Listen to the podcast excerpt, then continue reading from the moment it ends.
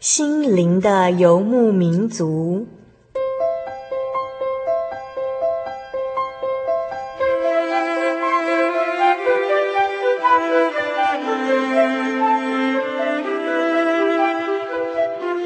在这个谁都不管谁的后现代社会里，每个人的心灵都是游牧民族。成长的过程就是寻找的过程。每一颗漂泊的心灵，其实都在寻找生命的绿洲。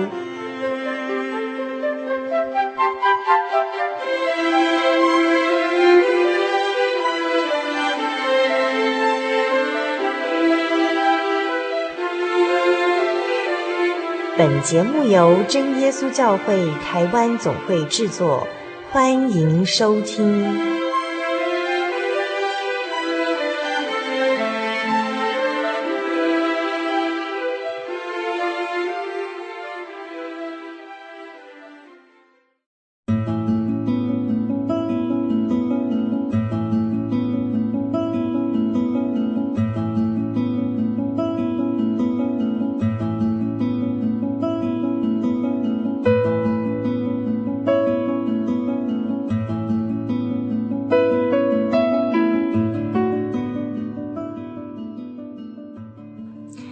朋友，大家平安！又来到我们每周一次的心灵的游牧民族时间了。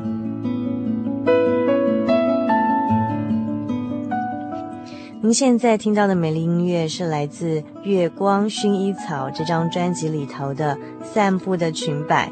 主凡点播这首音乐，想让我们所有的心灵游牧民族朋友心灵放松沉淀一下，想象自己是在呃薰衣草的这个花海中呢散步哦。这个薰衣草就好像我们走动的时候的呃裙摆一样哦，非常美丽的这样一个景象。听了是不是有觉得呃全身很舒畅、很清新的感受呢？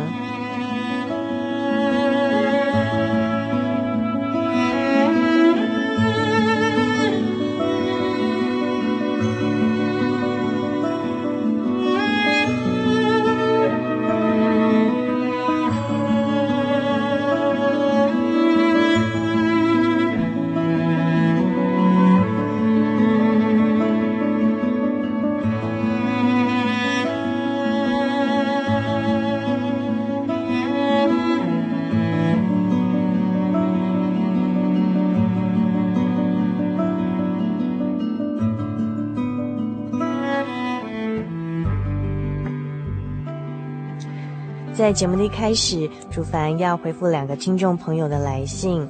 那首先呢，是来自于彰化县和美的丽珠哦。丽珠来信说：“我想索取九十三年三月十四日及三月二十一日上下两集卡带，是关于许国玉画家的心路历程，关于忧郁症及躁郁症，呃的小人物悲喜哦。”丽珠还说：“呃，我想参加圣经函授课程，感谢你们大家辛苦喽。”那我们非常高兴收到丽珠的来信哦。那丽珠非常不简单，还记得呃，在今年三月十四号以及三月二十一号这两天呢、我们曾经。播出呃留发的画家许国玉，他的呃之前得到忧郁症、躁郁症，然后呃信主之后完全痊愈的这样一个见证哦。那隔了这么久写信来索取也蛮不简单的。但是亲爱的丽珠呢，这两卷您所要呃索取的卡带呢，已经在这个前往您家的路途中了，所以呃已经寄出去了。呃，相信您很快就会收到。如果过一阵子呢还是没有收到的话啊，请您千万啊，呃，要再来信跟我们联系，确认一下您的地址是否正确无误哦。好，那我们也非常啊，呃，欢迎其他所有的听众朋友喜欢我们任何一集的节目呢，来信到我们节目当中索取节目卡带，或者是来信给我们加油打气，分享您的心情故事，我们都会非常非常的高兴的。那另外一个听众朋友的来信呢，是我们心灵游牧民族的老朋友，这是来自于高雄大寮的德明哦。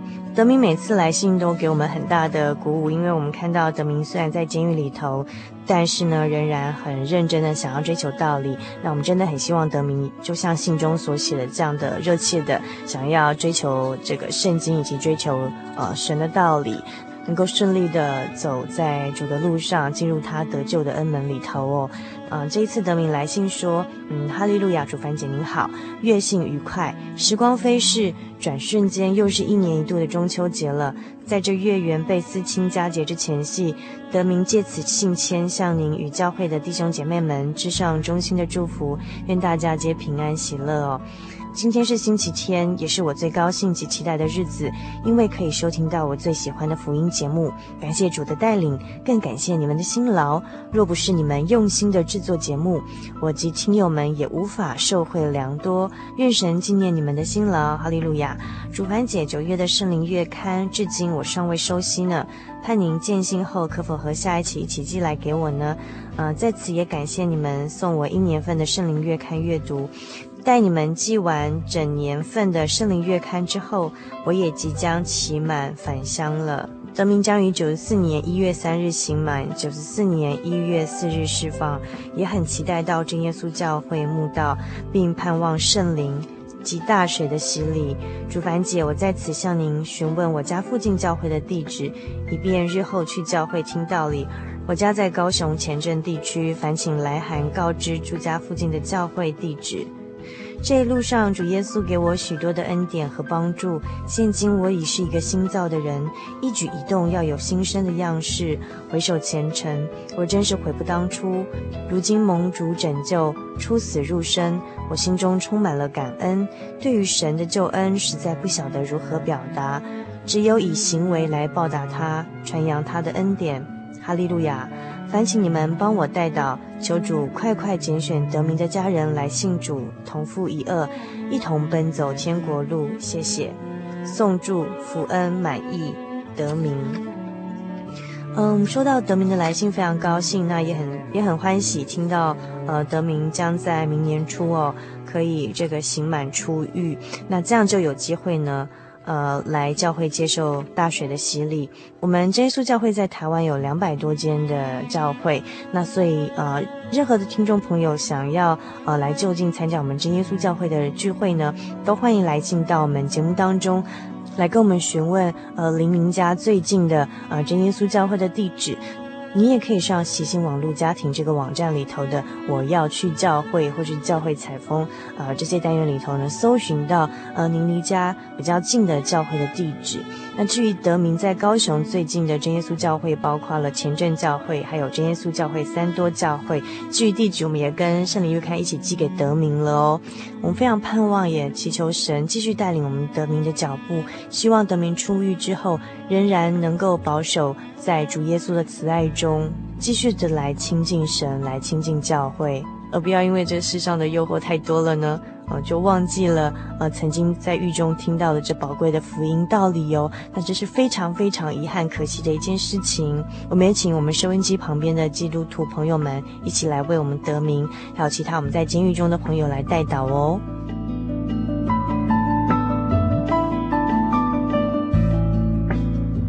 稍后在我们节目当中啊、要进行的是最有气质、呃最好听的音乐花园这个单元呢，请大家千万不要错过稍后精彩的节目内容。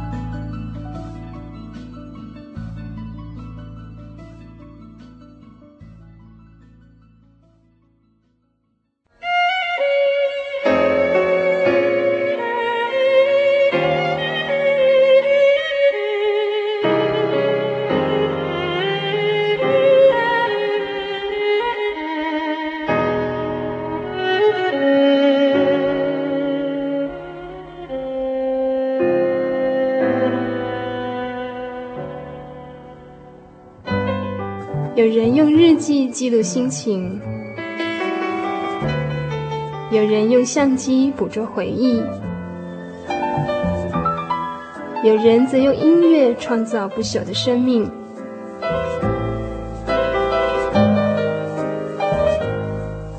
邀请您一同进入音乐花园。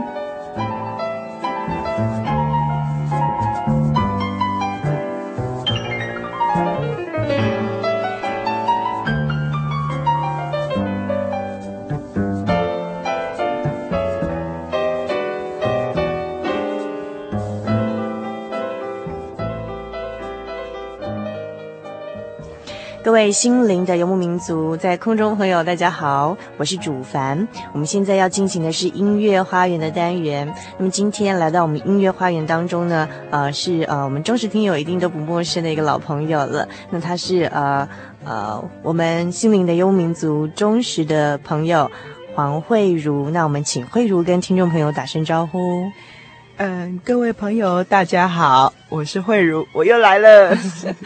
呃，慧如好一阵子没有到我们节目当中来了哈。之前曾经呃很多次上我们节目中，每次来都带来一些好听的音乐哈。有一些是介绍别人的啊，有一些是介绍自己创作的音乐哈。嗯哼，那今天一样为我们带来一些好听的音乐，对不对？嗯嗯哼，那今天要为我们带来谁的音乐呢？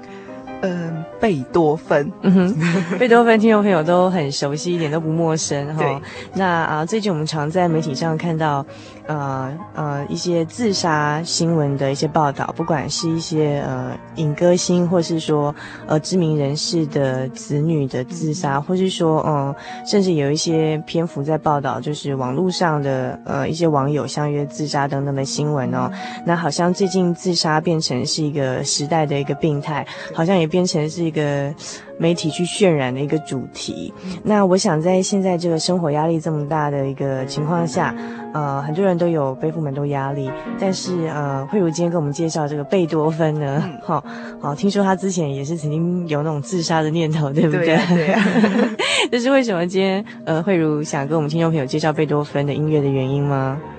其实我想，嗯、呃，贝多芬比我们一般人都还要可怜。嗯哼，真的吗？他是一个音乐家，但是他耳朵全部都聋掉了。嗯哼，对，然后他也过得不好，然后整个生活背景都不好。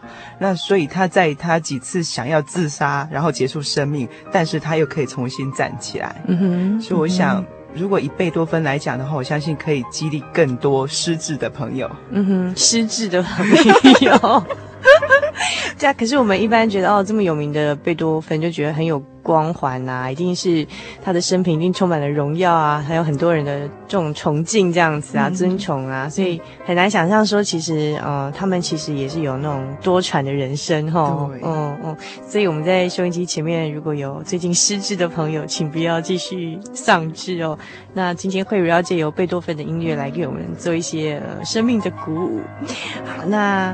呃，虽然说我们大家对贝多芬哈、哦、很很熟悉这三个字，但是对他的背景其实不是很了解，是不是？会如给我们听众朋友做一点介绍呢？好，嗯，贝多芬其实大家听到他就知道说噔噔噔噔 正在敲，明明正在敲门，对，然后想到噔噔噔噔那一首的。那其实贝多芬，呃，他是德国人。嗯、那他的祖父其实原本是那个比利时人，然后他们到那个莱茵河畔旁边去住了。那在其实贝多芬他爸爸在十四岁就生贝多芬了。他是比利时人哦。对，他的祖父，然后是到德国过来，所以其实人家都说那个贝多芬他是德国人。嗯哼，对对对，其实他的还有另外一层的那个、哦、对的不同。那在他小时候呢，其实他们。家境并不是很好，但是他的爷爷还有他爸爸都是在从事有关于音乐方面的工作。嗯，那他的爸爸更希望说，嗯、呃，贝多芬可以像莫扎特一样，从小时候就可以到处去演奏，然后可以赚很多钱。嗯哼，所以他爸爸又是个酒鬼，脾气又不好，所以很很多时候他爸爸在半夜喝完酒回来的时候，贝多芬在睡觉。所以你知道德国很冷嘛？嗯，半夜就把他抓起来，就强迫他练琴。嗯哼，对，然后整个可能就是他正在睡眼惺忪，说不起来就揍他，然后就叫他在那边弹钢琴弹好，然后是希望他把琴艺练好，可以去赚钱吗？对对对，只是小时候童年就失坏，蛮可怜的。不过也这样磨练了他的琴艺哦。他爸爸也是懂音乐的人吗？对，他爸爸是一个歌手，在宫廷里面唱歌的男高音。嗯所以也算是贝多芬也是有点家庭的这种音乐熏陶，就对。只不过爸爸脾气不好，又爱喝酒，这样 从小就逼迫他。那所以他其实他本身并不讨厌音乐。如果那时候他讨厌音乐的话，大概就不会创造出他之后的一些曲子。对，那就说实在是刚好。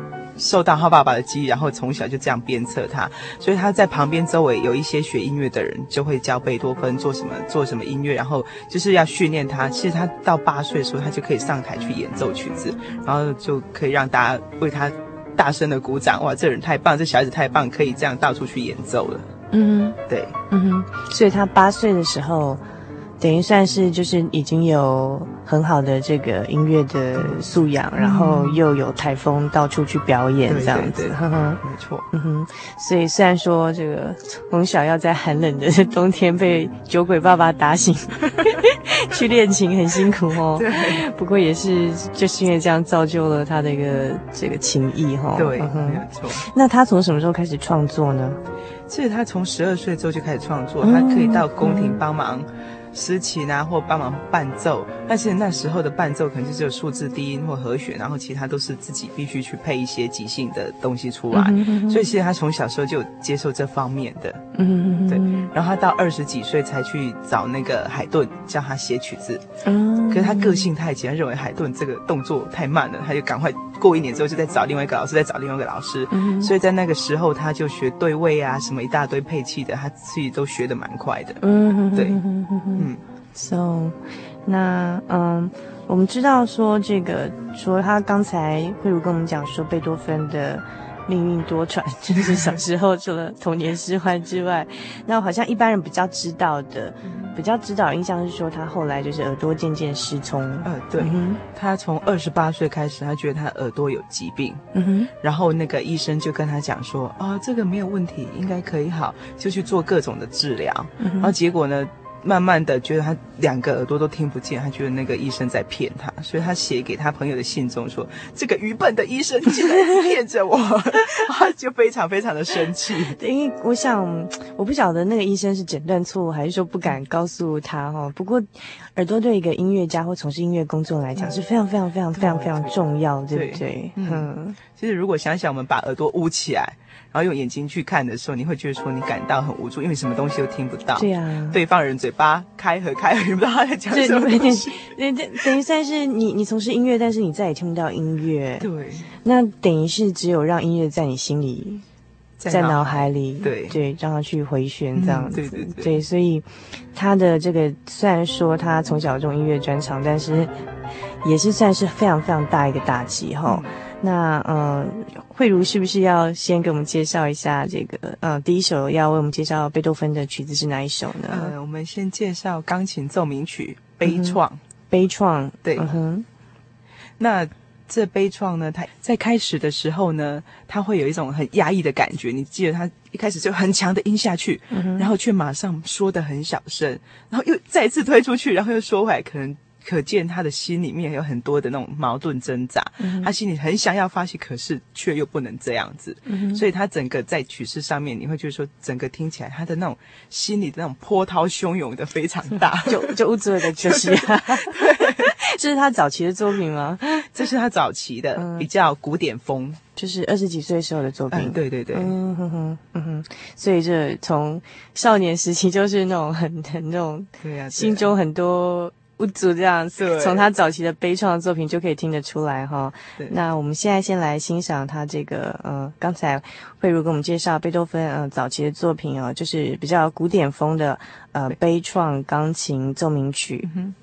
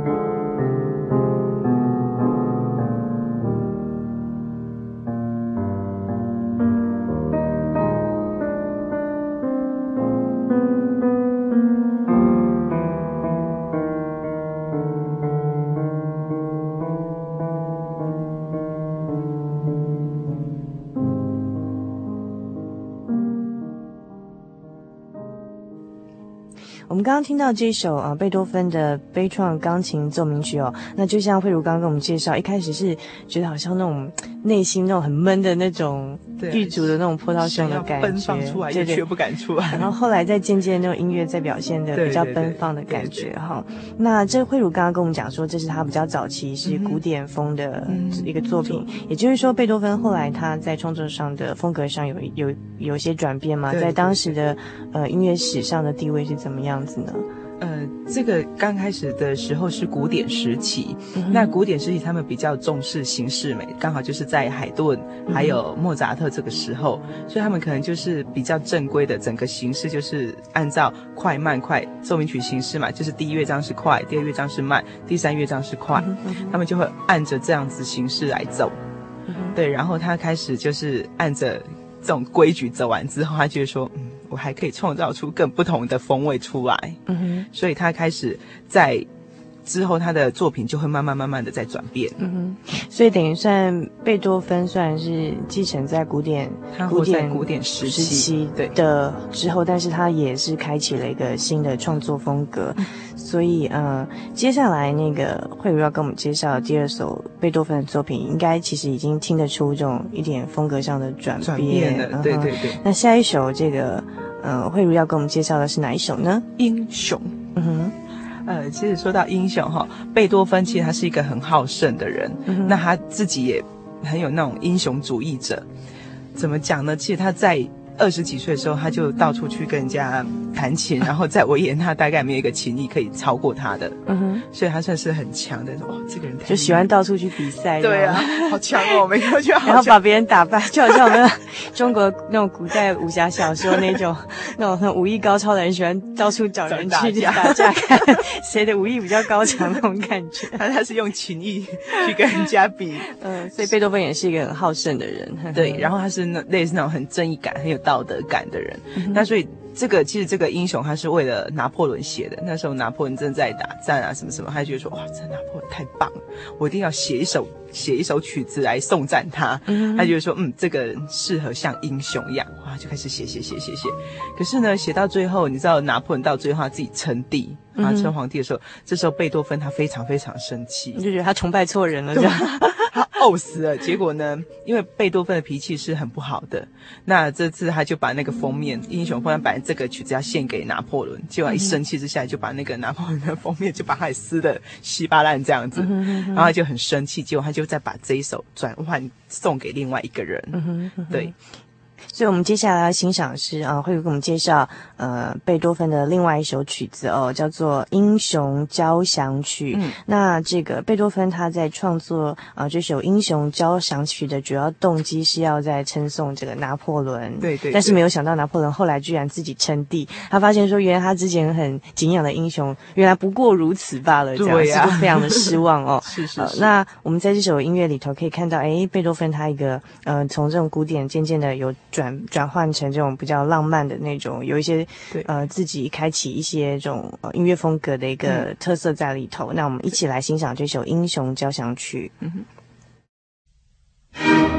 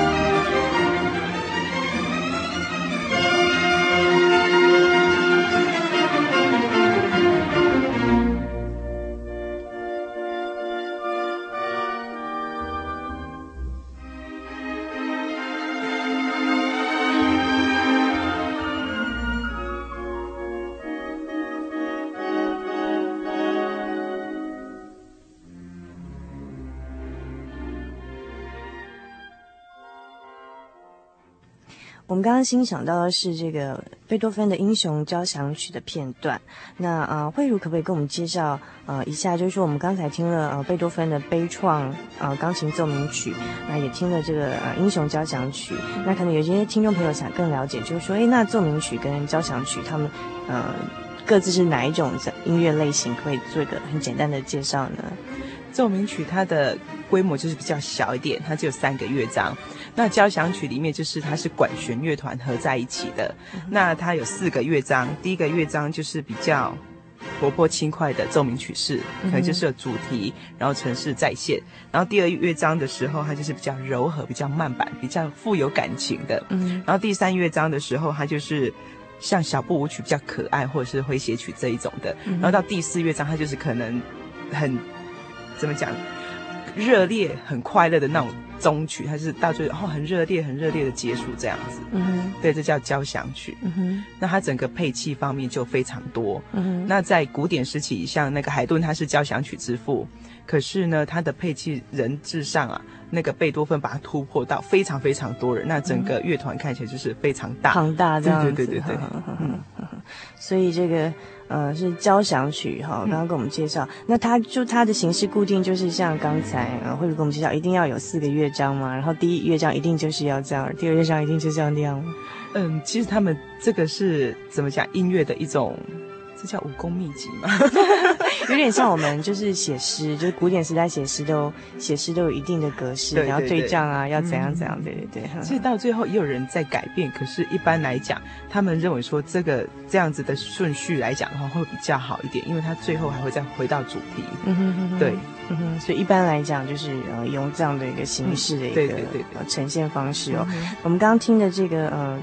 贝多芬的《英雄交响曲》也想到贝多芬他一个人生历程的一种转变哈，嗯、像他就可能反映到说，哎，那时候写英雄啊，然后觉得很崇拜。拿破仑啊，可能也像就是，诶，我们很多人在比较年少轻狂的时候啊，都会呃，都会心中会觉得哦，很很欣赏、很崇拜哪些哪些什么知名的人物啊，对不对？可是后来发现说啊，他们也做了一些凡夫俗子就都会做的犯了一些错误之后，发现说啊，以前这个敬仰的对象并不是我们想象中那么美好，对对，对，哦，原来没有人是完美的，也不是说我们可以去崇拜的，或者说去觉得很。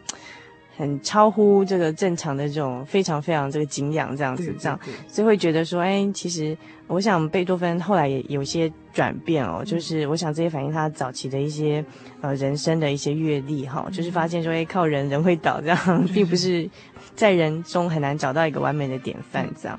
那呃呃，刚才这个。慧茹有跟我们讲说，嗯，其实贝多芬说他童年失欢，有个酒鬼爸爸逼迫他 练琴之外，后来呢，就是又二十八岁又开始耳朵就出了问题，嗯、对一个音乐家来讲是非常大的打击。那其实他还有一些其他的挫折，对不对？对，很多哎、欸，嗯哼，觉得很多。嗯，记得他在十七岁的时候，他妈妈就去世了啊，十七岁的时候，对对对。嗯、然后其实他是他在他自己的日记写中，他就是说他最爱的就是他妈妈，嗯、他觉得他妈妈是那种。很好很好的女人，所以她死的时候，贝多芬非常的难过。嗯、然后贝多芬两个妹妹也在小的时候就死掉了，嗯、然后只剩下贝多芬跟两个弟弟。嗯、那爸爸又很不负责任，嗯、那所以他必必须肩负起家里面的一些重担，嗯、就必须可能要煮饭干嘛的，这样 可怜。然后必须照顾到弟弟可以自己养活自己，自力更生，然后他才去学音乐。所以那时候他已经二十几岁。嗯、那他爸爸。他爸爸简直就像小孩子一样，贝多芬还要到他爸爸工作的地方，然后请那边的人说啊，你可以让我爸爸退休了，不要再让他继续唱。其实他爸爸才三十几岁而已，可是他退休之后，那些里面的人他就这种说啊，这个退休金给他好像不太好，那就把退休金交给贝多芬，由贝多芬去管理。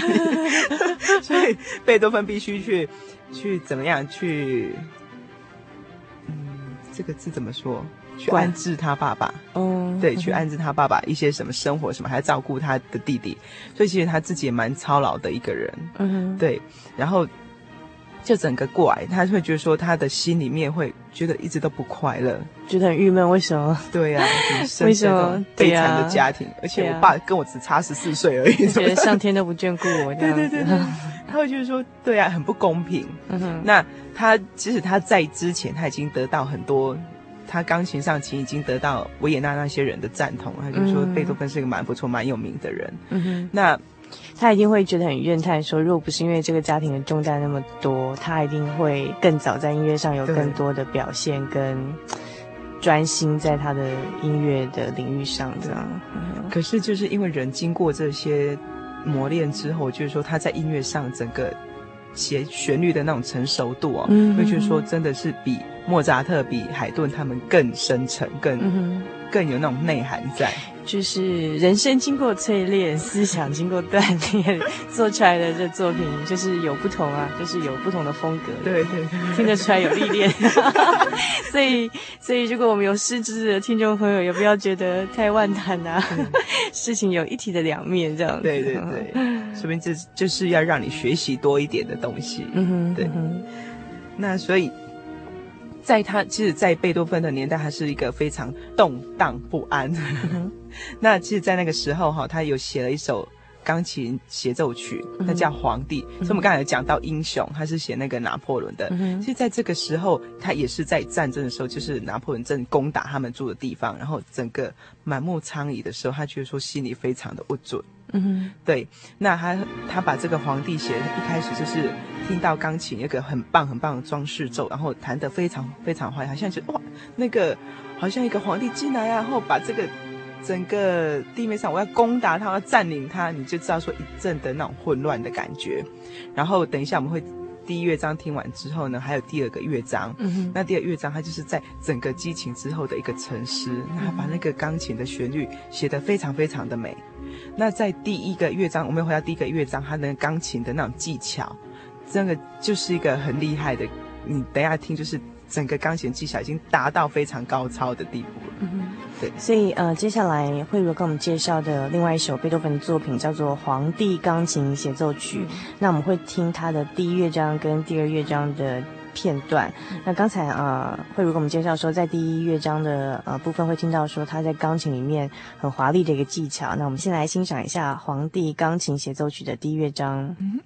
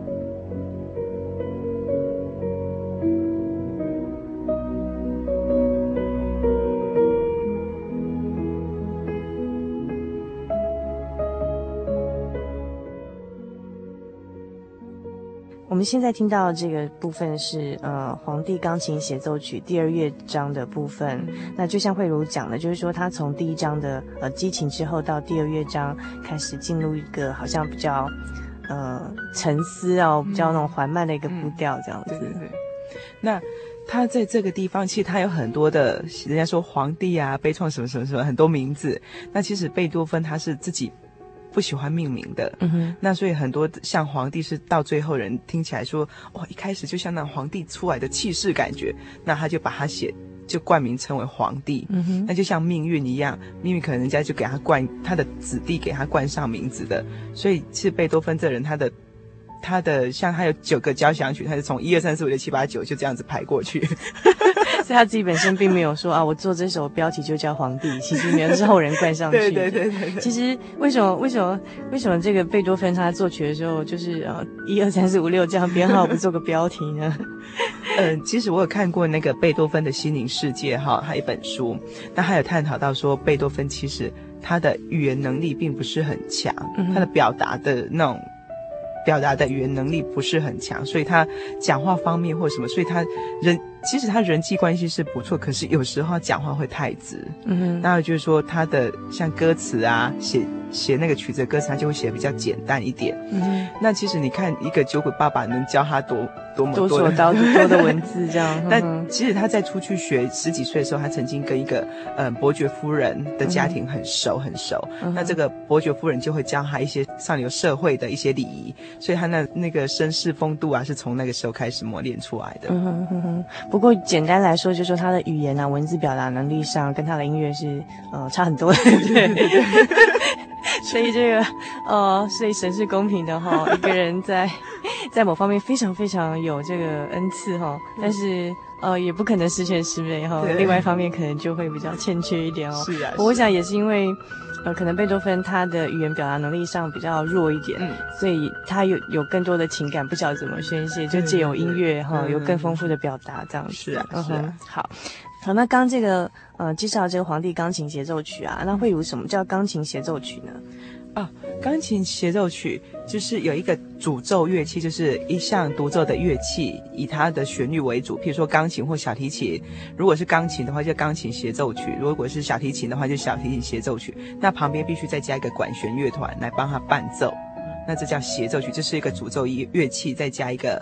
乐团，那整个旋律性的话，就是可以以钢琴为主，然后等一下整个乐团再来帮他推上去，然后可能这个时候让乐团那呃演奏一下，他休息一下，然后他等一下主题再出来，嗯、这叫协奏曲。嗯哼嗯哼，好，那呃接下来慧如要再跟我们介绍另外一首呃贝多芬的命运交响曲，对不对？嗯、那这首命运交响曲有什么特色吗？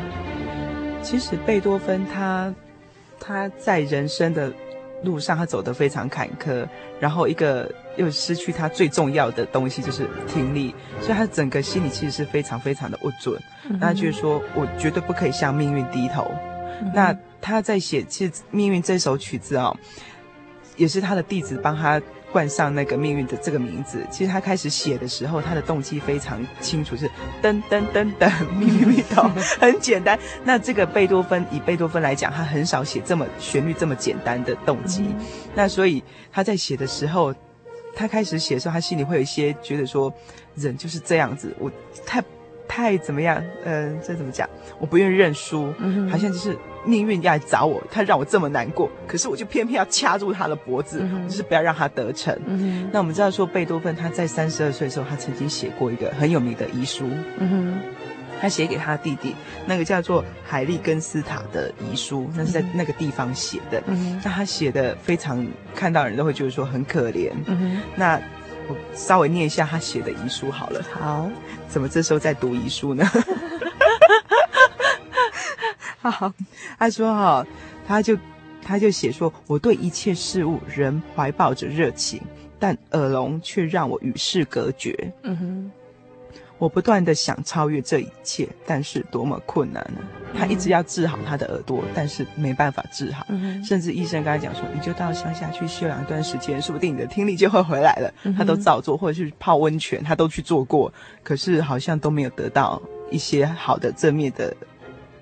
改善。对，所以他就说，他就在写很多，然后在后面再写说，跟他弟弟讲说，请原谅我吧，我已经濒临绝望的边缘，生命是如此苦涩，而死亡是唯一能解脱的方式，永别了。嗯，他开始前一段就这样子写，对啊，就想要自杀，他就是说我活这么痛苦，生命很苦涩，好，难道他都没有快乐的时候吗？我会这样想说，难道他都没有快乐的时候吗？他也没他也没有老婆哦。对呀、啊，他都没有老婆，没有人愿意嫁给他吗？其实他曾经跟一个女生订婚过，嗯哼，可到最后解除婚约，然后那个他喜欢那个女生，两个他也没有再嫁人，到最世人都在怀疑说奇怪，为什么他们两个没有在一起？其实这中间可能有一些原因在。那贝多芬他也曾经喜欢过好几个女生，甚至有一个女孩子是他学生，长得也很漂亮。嗯哼，他甚至甚至他已经三十几岁，向一个十十七岁的女生求婚也有。嗯哼，对。可是在这个他追求很多，他其实他一直很希望说一个婚姻生活，就是希望有有个人爱他，对对对，然后他也爱的人。对，而且他要的是要有爱情的婚姻，不是那种没有爱情的婚姻。嗯，所以他一直在追求，他一直很想要。嗯，可是。偏偏不晓得为什么都没有，没有，对对，到死前都没有结婚，对，都没有，是因为他长得实在不好看吗？嗯，其实他曾经哈有一个很喜欢的女生，他还追求他，可是那个女生竟然当着大大家的面批评贝多芬说，这个脾气又坏又丑，然后又。又丑又老的矮子，这样，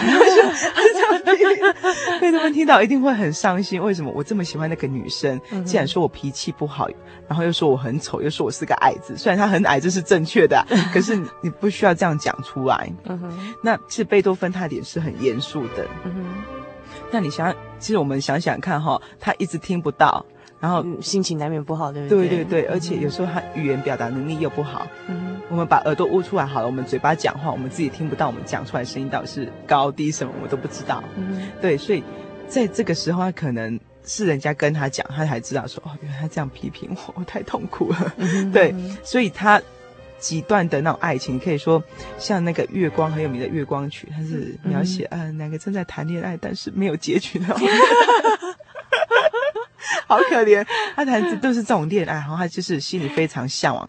其实你说，如果他今天有一个老婆来帮他的话，我相信他会过得更快乐，他的曲风大概就会更更快乐、更更幸福的感觉一点，就不会这么历尽沧桑的感觉。嗯嗯，可惜他就是没有。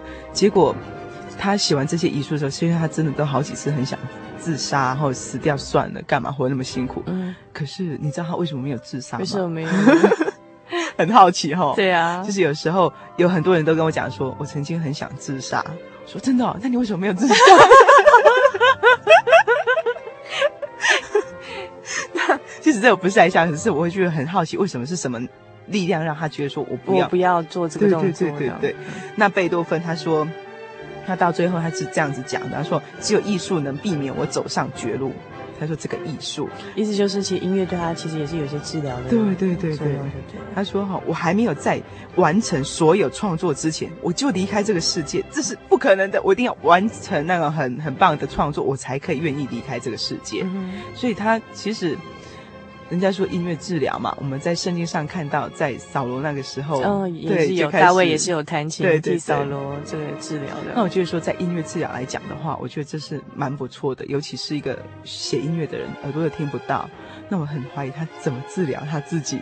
他在写的时候，整个和声的架构，或这时候小提琴出来，这时候什么乐器出来的时候，其实他都已经很深刻的印在脑海里面。他自己算他耳朵听不见，对不对？对，嗯、真的很厉害哈！我觉得我自己就没办法。非常不讲，是对学音乐来讲，就是就算你从小学音乐来讲，也是很困难的一件事。对，对，对、啊，你你没办法耳朵完全没有听到，所以钢琴跟什么小提琴什么弦乐器怎么配，然后就完全听不到，你还是可以把和和和音什么全部都写出来这样子。对对对，像我一个学生，他已经弹琴弹十几年了。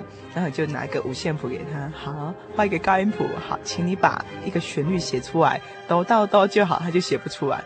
我没有弹琴，写不出来，他觉得音乐没办法在脑脑海里中呈现。对对对对对，所以其实贝多芬也有他很厉害的地方。嗯哼嗯哼，对，那所以他就是因为这样子，他之后他在经历过要面临死亡，他抉择他要再走出来，嗯、那他在他的创作上就会慢慢慢慢的在改变。也就是说，他其实也是一个很有生命力，然后他也其实是很热情的人，就是因为他是这么热情，嗯、可是他觉得命运总是跟他作对，对，包括说他一个不快乐的童年，酒鬼的爸爸妈妈的早逝，然后妹妹们的早逝，然后他必须。担负长子的责任，跟这个替爸爸担负家庭的责任，哈，把两个弟弟养大，嗯，然后可这样可能会引起，就是说他觉得他音乐上的才能会有一些其他的负担，不能全部的专心，然后甚至他长得又丑又矮。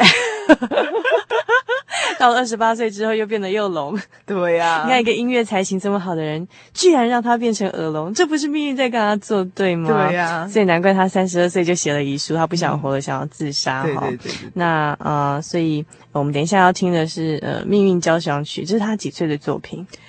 嗯、呃，这个《命运交响曲》大概他三十几岁的时候，然后他写的时候就跟那个田园一起写。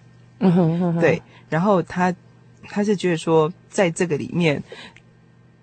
我刚才有讲说噔噔噔噔，他说这是像命运来叩门的声音，叩叩叩的感觉。哦，所以噔噔噔噔是命运叩门的声音。对对对，所以他的。嗯他的子弟就是他的学生，就说：“哦，原来那我们就把这首叫做《命运》好了。”所以说，只有这首交响曲是叫《命运》，而且好像大家都很喜欢听到这首，只要讲到贝多芬，就会噔噔噔噔直接出来。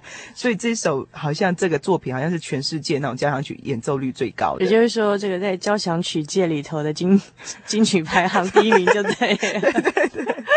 那其实大家其实都很熟悉，听到噔噔噔噔，哈，都很熟悉这样。但是，诶，可能不是每个人都知道，说原来贝多芬噔噔噔噔这样的一个音的这个灵感，是说感觉是命运来敲门的感觉，哈。也其实也反映出说，他其实一直觉得命运跟他作对，但是他不愿意跟命运低头。那，呃。我们在下个星期的节目当中，慧茹将继续跟我们介绍贝多芬后面的故事跟后面的创作的一些其他音乐。那在我们今天这个音乐花园单元结束之前，那也在欣赏这个命运交响曲之前呢，那主凡就。分享一个另外一个圣经的人物哦，因为刚才慧如跟我们介介绍到，就是说贝多芬呢从小就命运多舛哈，然后一直到二十八岁又这个耳聋，然后又没有女人爱他，因为他长得又丑又矮，然后口才又不好这样子。但是呃，其实圣经中有记载到一个人也是命运非常多舛哦，那他是记载在这个创世纪里面的呃雅各的呃最疼爱的一个儿子啊、约瑟。那约瑟在他小的时候就被哥哥们。基督卖到埃及，然后甚至也被他的呃去当这个奴隶啊、管家啊，然后被这个呃主母，就是他主人的太太哈、哦、给陷害啊，然后又下到监监狱里头哦，所以其实是命运非常多舛的。但是呃，因为他从小就相信，就是相信神，那所以他也是一个非常虔诚的一个呃神的追随者这样子。那所以他在遇到。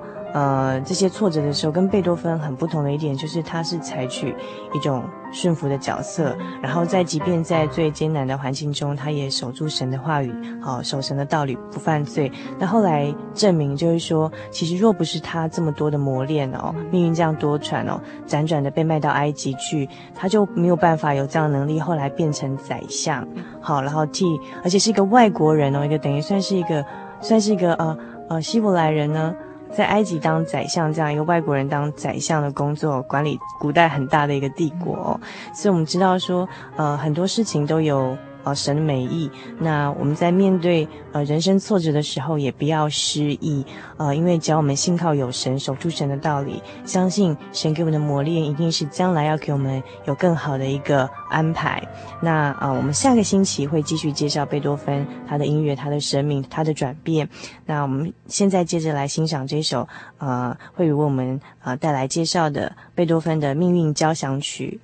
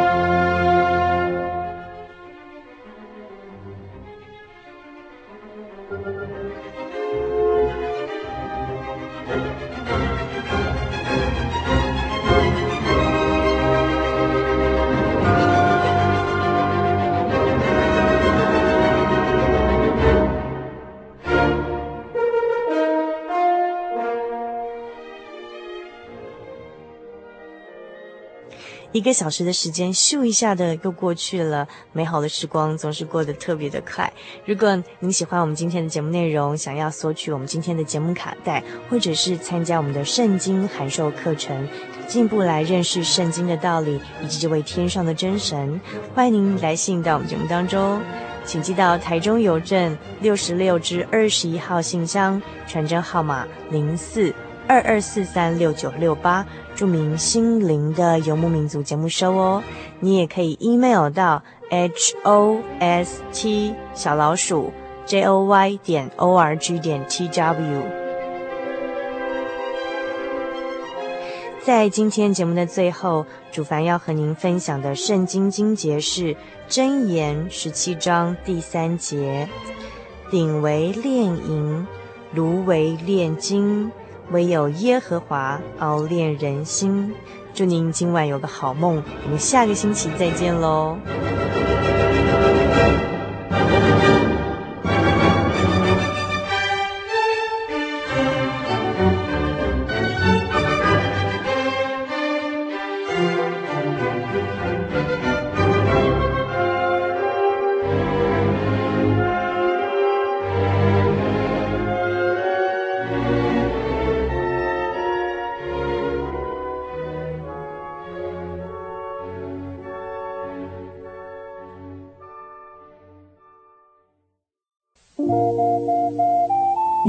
上曾经看过这样的招牌“真耶稣教会”吗？也许您很想，但是却不好意思进来看看。其实我们真的非常欢迎您。下次当您在路过真耶稣教会时，欢迎您进来与我们同享神的恩典。真耶稣教会，台中邮政六十六至二十一信箱，欢迎来信，愿您平安。